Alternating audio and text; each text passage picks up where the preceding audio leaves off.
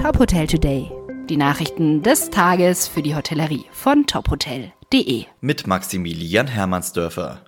Das ehemalige Anna Hotel und Restaurant der Geisel Privathotels öffnet wieder als Yours Truly. Wie berichtet, musste das Hotel in München im Zuge der Corona-Pandemie Ende letzten Jahres schließen. Sobald es das Infektionsgeschehen zulässt, soll das Haus unter neuem Namen und neuen Betreibern wieder öffnen.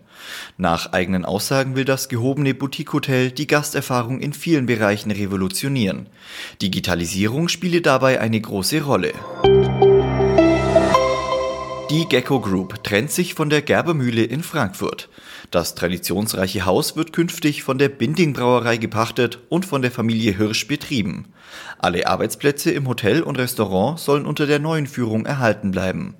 Familie Hirsch ist in der Frankfurter Gastroszene vor allem durch ihren Catering-Service bekannt. Die Gerbermühle liegt am südlichen Ufer des Mains mit Blick auf die Frankfurter Skyline.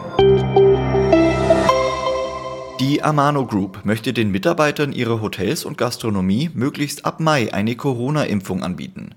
Das Unternehmen habe bereits 200 Impfdosen bestellt, heißt es in einer Mitteilung.